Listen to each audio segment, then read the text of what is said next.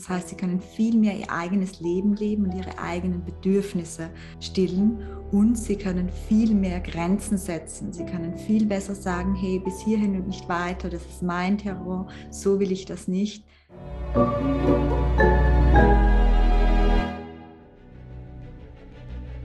Willkommen bei dem Podcast von Die Köpfe der Genies. Mein Name ist Maxim Mankewitsch und in diesem Podcast lassen wir die größten Genies aus dem Grabau verstehen und präsentieren dir das spannende Erfolgswissen der Neuzeit.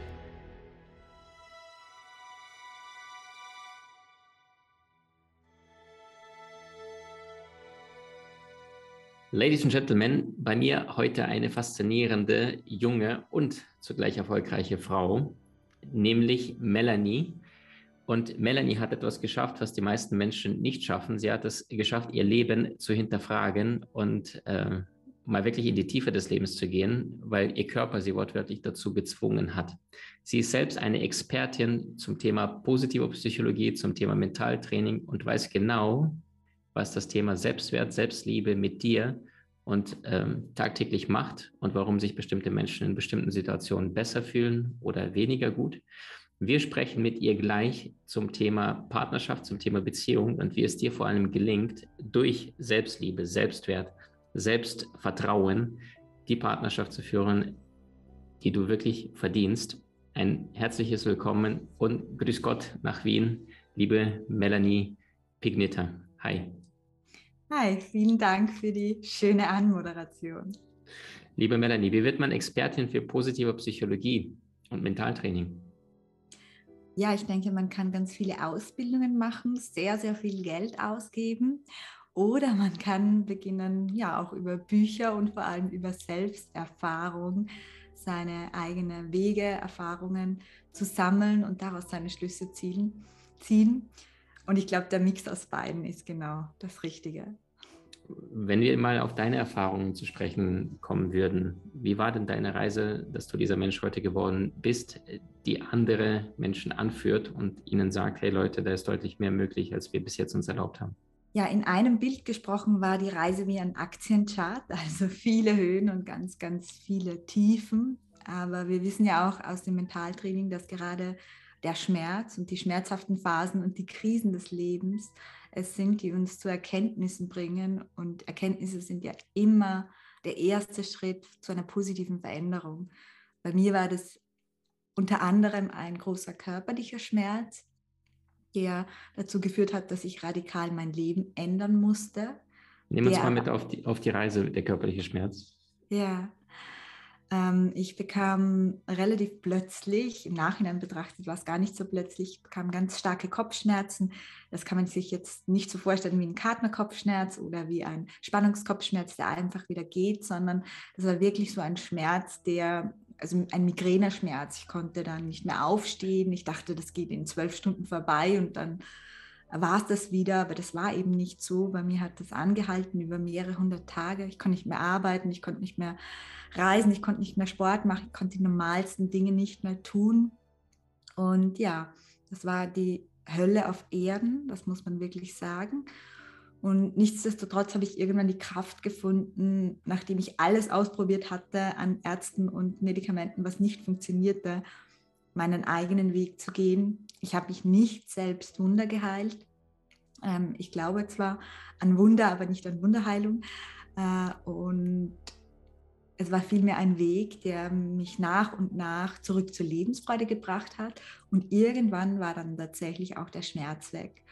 Und für mich ein ganz, ganz großer und wichtiger Punkt in dieser Reise oder auf dieser Reise war eben, dass ich auch erkannt habe, dass ich zwar damals schon selbstbewusst war, aber dass es um meine Selbstliebe dann, wenn ich nichts mehr leisten konnte, wenn ich nicht mehr gut ausgesehen habe, ganz, ganz schlecht stand. Und deswegen habe ich da ganz, ganz viel dran gearbeitet und fand dieses Thema so spannend, weil ich war auch vor dieser ganzen, vor diesen ganzen Qualen ewig lang Single und wusste eigentlich nicht warum. Also es war wirklich ähm, eine extrem lange Zeit und da habe ich halt einfach in der Selbstliebe so viele Antworten gefunden.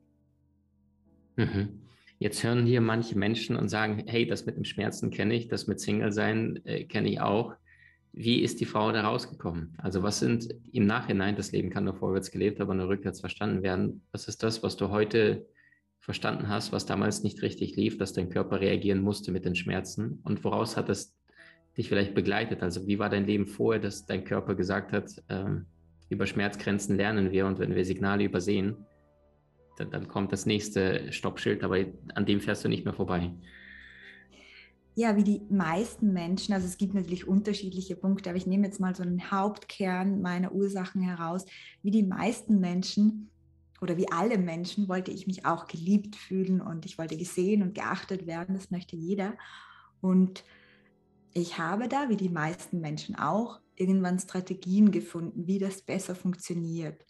Und eine Strategie, die kennen ganz viele, die ist zum Beispiel es allen anderen recht machen. Die war bei mir auch da, aber nicht so stark. Bei mir war noch viel stärker, etwas zu leisten, um, um zu gelten. Und deswegen war mein Leben einfach übervoll. Also ich habe meinen ganzen Selbstwert und, und das, was ich gebraucht habe, das an Anerkennung, habe ich auf Leistung oder an die Leistung geknüpft, die ich erbracht habe oder auch daran, wie ich ausgesehen habe, wie sportlich ich war, wie erfolgreich ich im Beruf war und, und, und. Und das war natürlich auch ein Grund dafür, dass alles irgendwann zu viel geworden ist, weil man weiß auch, dass Anerkennung wie so eine Droge ist. Und ich war ja auch davor recht erfolgreich. Und dann wollte ich immer mehr und immer mehr von dieser Droge, die Anerkennung heißt, die aber eigentlich ja eine Form der Liebe ist. Mhm. Jetzt sagtest du, ich war vorher schon äh, recht erfolgreich in dem, was du tatst. Was würdest du sagen, ähm, wie sehr unterscheidet dich dein heutiges Leben von dem, was du damals geführt hast, was ja von außen erfolgreich aussah? Also was hast du damals getan und was ist das, was du heute tust oder nicht mehr tust?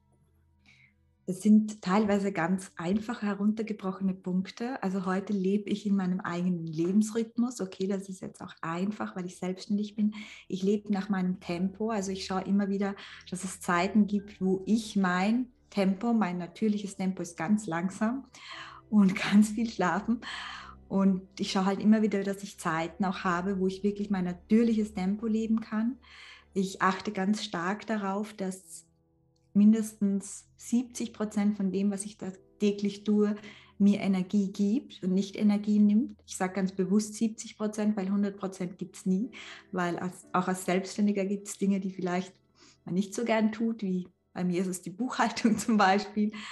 Ähm, das ist auch ein ganz wichtiger Punkt, dass ich immer wieder checke, wie schaut mein Leben aus, was davon gibt mir Energie und was nimmt mir Energie und dass ich das dann eventuell auch wieder anpasse, wenn da wieder mal etwas ein bisschen in Schieflage geraten ist. Und ich habe einfach einen Umgang mit mir, das integriert natürlich die Punkte davor, der sehr selbstliebend ist. Das heißt, wenn ich jetzt mal was nicht perfekt mache, was eigentlich ständig ist, ähm, dann rüge ich mich innerlich nicht dafür, sondern ich konzentriere mich auf das, was davon gut war und ich lobe mich für das. Ich gehe einfach mit mir um, wie eine liebevolle Mentorin das tun würde. Mhm. Wow. Wenn wir darüber sprechen, äh, ums Thema Beziehung, Partnerschaft, da sind sehr, sehr viele Menschen, ohne dass sie es wahrscheinlich merken, in, in einer Konstellation, die nicht immer gesund ist. Ähm, das heißt, es gibt einen abhängigen und den unabhängigen Partner und sehr, sehr häufig gibt der eine, der vielleicht ein bisschen mehr Urvertrauen hat, vielleicht auch Selbstvertrauen, vielleicht auch nur einen, einen stärkeren Kopf, Dickkopf, so auf die Richtung vor und der andere ist so der ein bisschen der hinterher ist, der sich verausgabt für die Beziehung und am Ende meistens zu kurz kommt. Ja. ja. Wie funktioniert das aus deiner Sicht in einer ungesunden Partnerschaft und was ist das Resultat von den Menschen, die nicht in der Selbstliebe sind? Was passiert in den Beziehungen? Ja, also Selbstliebe geht ja immer auch mit dem Selbstwertgefühl einher. Das ist ja wie Bruder und Schwester, die gehören ja irgendwie zusammen. Und wenn man sich selbst nicht liebt, dann fühlt man sich oft selbst auch nicht wertvoll. Der klassische Glaubenssatz, den ganz, ganz viele Menschen haben, ist, ich bin nicht genug, nicht schön genug, nicht klug genug, nicht erfolgreich genug. Und wenn ich jetzt aber einen Partner habe, der vielleicht ein gesundes Selbstvertrauen hat oder einigermaßen gesund, dann wird mein Partner das irgendwann merken. Es ist nicht so, dass wir einen Glaubenssatz wie ich bin nicht genug oder ich bin wertlos haben können und es kein Mensch merkt. Wir müssen es nicht aussprechen, sondern das zeigt sich in unserer Mimik, in unserer Gestik, in dem, was wir sagen, in dem, wie wir es sagen, wie wir über uns selbst sprechen und, und, und. Das heißt, unser Gegenüber und andere Menschen, die bekommen irgendwann unbewusst ein Gefühl davon, wie wertvoll wir uns fühlen. Und der Mensch ist nun mal so, dass er für sich gerne wertvolle Dinge haben möchte. Das heißt, wir wollen lieber wertvolle Dinge anziehen. Und wenn da jetzt jemand ist, der wertlos ist, das ist wie, ja, das ist wie bei allen Dingen, kann man jetzt auch mit Produkten vergleichen, dann missachtet man den eher. Man ignoriert den. Man kann sich das so vorstellen, wie ich, ich spiele jetzt mit den Händen. Der eine hat ein normales ähm, Selbstvertrauen, das heißt, er steht hier in der Mitte und der andere hat eben überhaupt kein Selbstvertrauen und kein Selbstwertgefühl. Dann ist er ganz am Boden. Und wenn man sich das Bild jetzt vorstellt, dann kann man auch sagen, da oben der, der ein gesundes Selbstwertgefühl hat, ist ein Star und der hier am Boden, der mit dem niedrigen Selbstwert, der sich nicht liebt, der schaut auf den hinauf. Und wenn er auf den hinaufschaut, beginnt der andere auf den, der sich nicht liebt, hinabzusehen. Und wie wird ein Mensch behandelt, auf den man hinabsieht? Oftmals wie ein Fußabtreter, oftmals schlecht, eben nicht liebevoll und nicht wertschätzend. Also genau das Gegenteil von dem, man von dem was er braucht. Das ist leider, so schlimm das klingt, das ist wirklich in der Psychologie so eine Dynamik, die sich ganz, ganz oft in Partnerschaften ergibt. Und das Problem, unabhängig jetzt mal von, dass sich das grausam anfühlt, ist auch, dass Partnerschaft eben nicht auf zwei Stufen funktioniert, sondern immer nur auf Augenhöhe. Weil wenn wir auf den hinauf schauen, auf wie einen Star, dann sind wir auch immer oft auf der Suche nach einem Retter. Und mit einem Retter kann man jetzt schwierig eine Partnerschaft eingehen. Wir brauchen da schon einen Partner auf Augenhöhe. Und das bedeutet, dass ich mich in der Beziehung nicht gut fühle, ich nicht gut behandelt werde, aber auch die Beziehung nicht unbedingt harmonisch funktioniert. Mhm. Das heißt, du sagst, kann man diese These sagen, wenn du noch nicht mit dir selbst im Reinen bist, wenn du noch nicht in deiner Selbstliebe angekommen bist, dann bleib zunächst einmal lieber Single allein, statt äh, dir einen Feuerlöscher zu holen oder einen, einen, der deinen Brand kurzfristig löscht, allerdings langfristig ihr beide keine Chance habt? Oder sagst du, man kann auch mit einem kleinen Selbstwert an seiner Selbstliebe arbeiten? Ja, also auf jeden Fall. Ich würde jetzt niemandem empfehlen, dass er Single bleibt, weil er sich selbst noch nicht genug liebt. Man kann sich ja in einer guten Partnerschaft auch weiterentwickeln. Das passiert ja in den meisten Partnerschaften auch. Man kann ja auch offen über Themen sprechen. Also diesen Schritt muss man natürlich auch wagen. Du hör mal, mir fällt auf, dass du in letzter Zeit irgendwie so und so mit mir sprichst.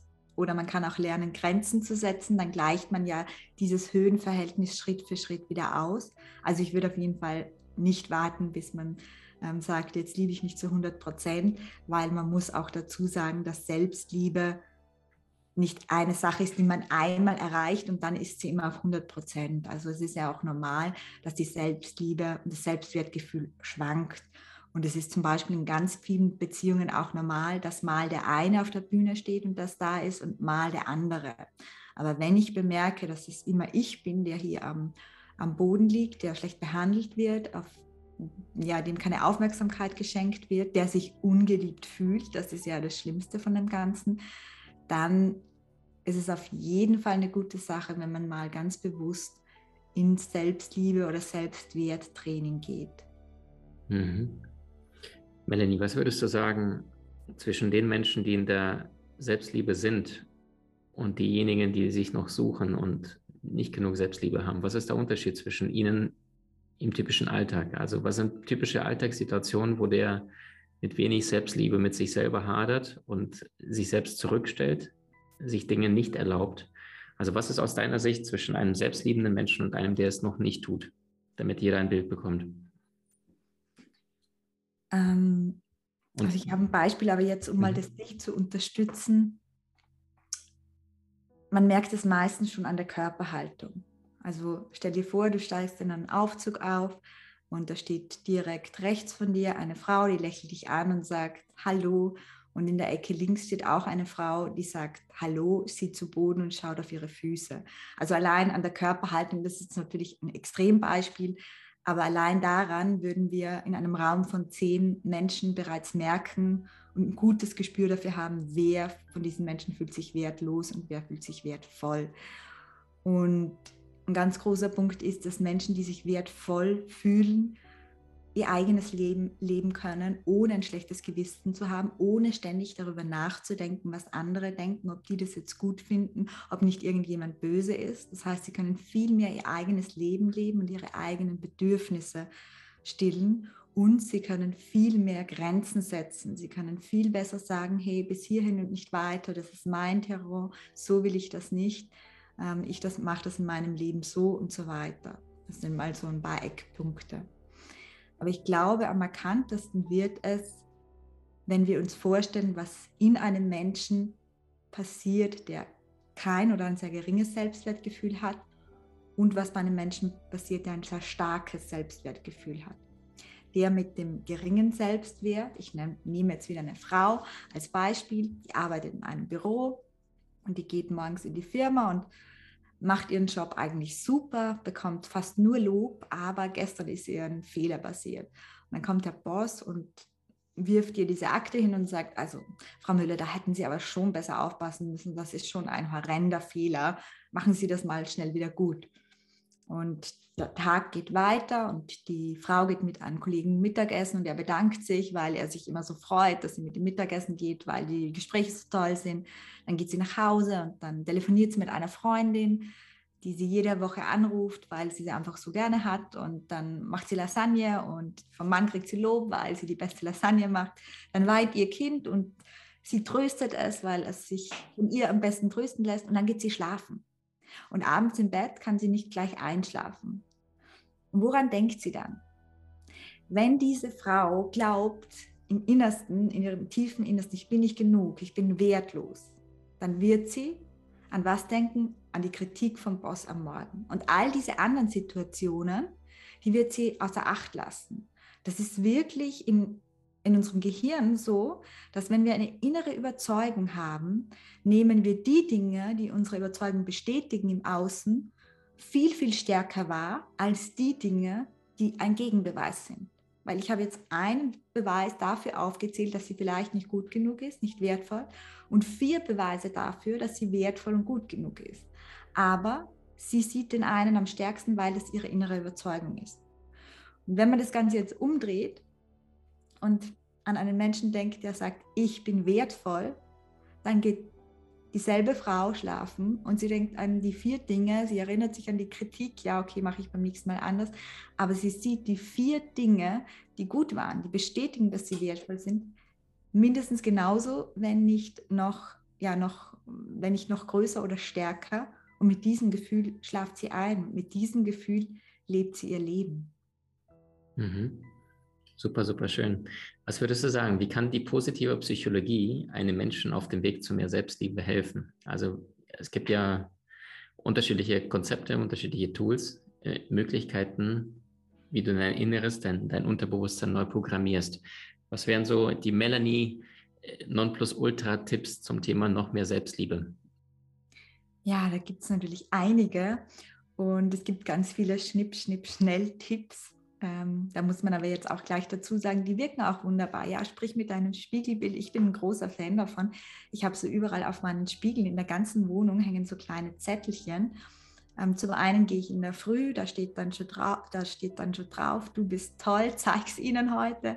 Und zum anderen gehe ich zum Mittag und es sind überall liebevolle Sprüche. Ich stelle mir dann auch immer ein bisschen so vor, als hätte ich eine innere Mentorin, die mir diese Nachrichten hinterlässt. Das ist vielleicht auch so ein kleiner Tipp, der kommt auch in meinem nächsten Buch schon vor, die liebevolle Mentorin aktivieren.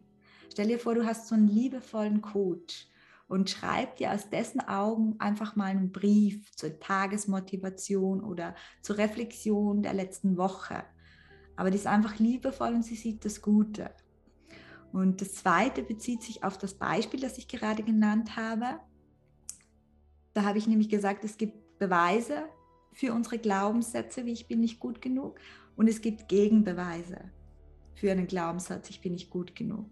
Und wir können natürlich, weil wir das Glück haben, bewusst denken zu können, hier beginnen umzutrainieren. Das heißt, mal schauen, welchen negativen Glaubenssatz habe ich. Lautet der, ich bin nicht liebenswert genug, ich bin nicht klug genug oder wie auch immer. Und dann ganz bewusst im Leben, zuerst mal in der Vergangenheit, suchen, welche Gegenbeweise es gibt, um einfach mal diese Härte des Glaubenssatzes, der uns ja vorgibt, wahr zu sein, ins Wanken zu bringen. Weil das ist nämlich die Tiefenarbeit. An der Oberfläche kann ich viel machen, aber ich muss mal diesen Glaubenssatz im Unterbewusstsein, ich muss den mal so schütteln, dass er beginnt zu brechen. Und das kann ich, indem ich beginne, Gegenbeweise zu sammeln oder anfange, Beweise dafür zu sammeln, dass ich gut genug bin, dass ich liebenswert bin. Und natürlich ist es immer gut, diese Beweise dann aufzuschreiben. Also vielleicht zuerst Rückblick in die Vergangenheit, alles, was du da findest, mal aufschreiben und dann vielleicht auch einmal pro Woche innehalten und alle Beweise aufschreiben, die du in dieser Woche dafür gefunden hast, dass du liebenswert bist mhm. oder erfolgreich oder klug genug. Mhm. Vielen Dank für diesen Einblick, Melanie. Wenn du auf dein eigenes Leben zurück mal schaust, du bist ja aktuell in Wien, ja, die Österreicher, die haben aus meiner Sicht immer so einen charmanten, schönen Akzent. Und äh, auch meine tiefste Überzeugung ist, dass ähm, ich glaube auch die Schweizer, die waren lange Zeit in den Top 5 glücklichsten Ländern der Welt, dass die Art und Weise, wie die Menschen die Sprache benutzen, beeinflusst, wie wir uns fühlen. Ja, also einer, der jetzt äh, vielleicht nicht diesen, ja, die Schweizer, die haben diesen lockeren, entspannten Tonlage das macht ja auch etwas mit der eigenen Psyche, weil du dich sehr selbst durch die Art und Weise der Kommunikation beeinflusst. Äh, allein wie der Klang der Stimme ist, also nicht nur das Gesagte, sondern die Melodie.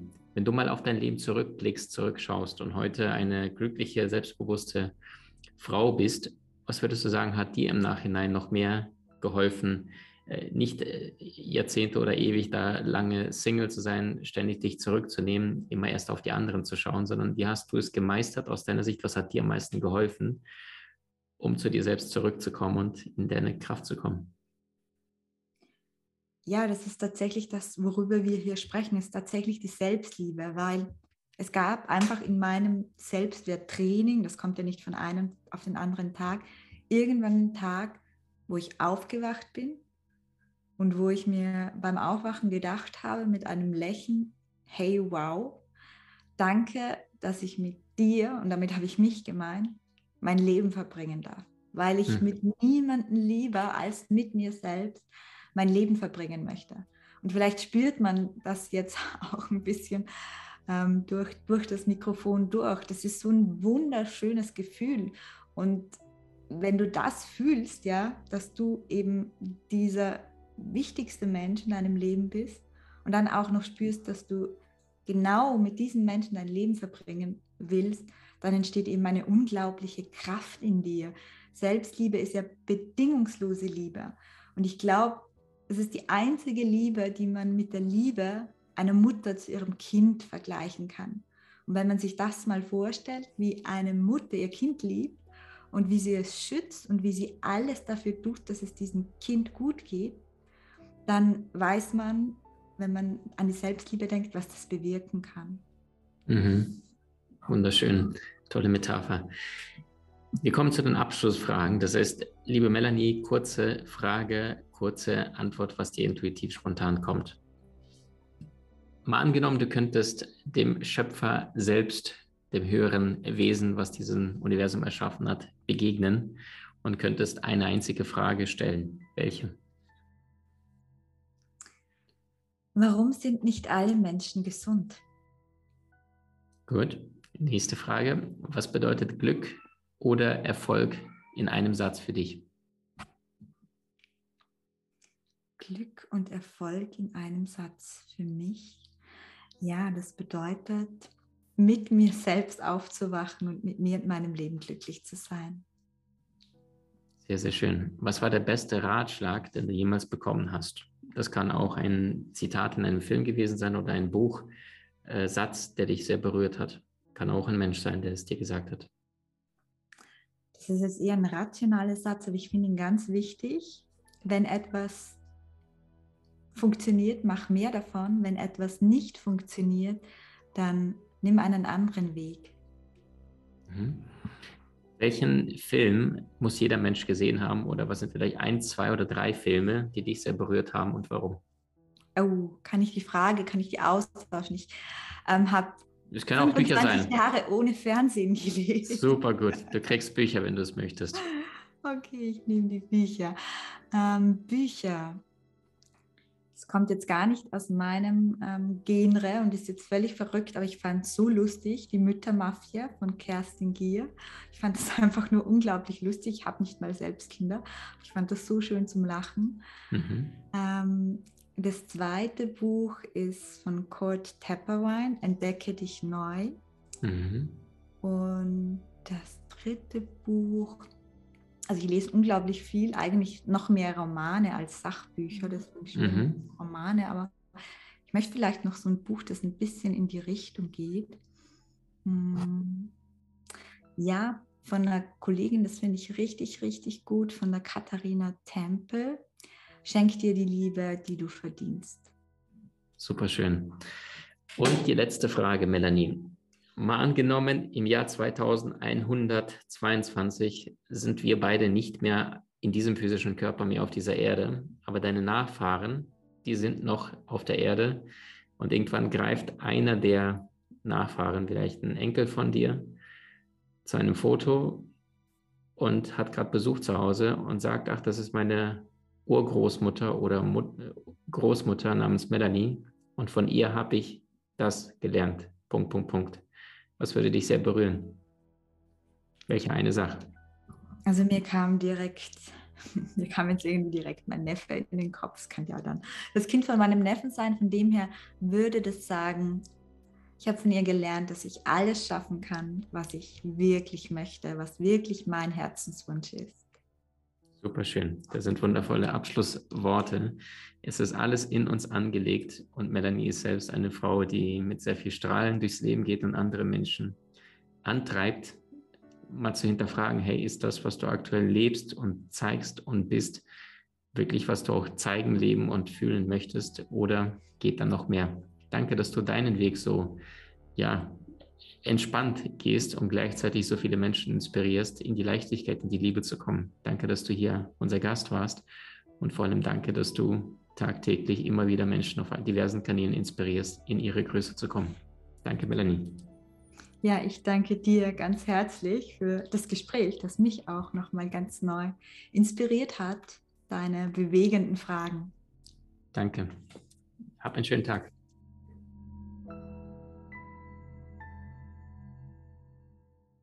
Du hast Menschen in deinem Umfeld, die dir besonders wichtig sind? So teile den Podcast mit ihnen und wenn du es möchtest, bewerte und abonniere diesen. Wenn du noch schneller deine Meisterschaft erlangen möchtest, so findest du über 20 außergewöhnliche Videokurse in unserer Genieakademie unter maximmankiewicz.com.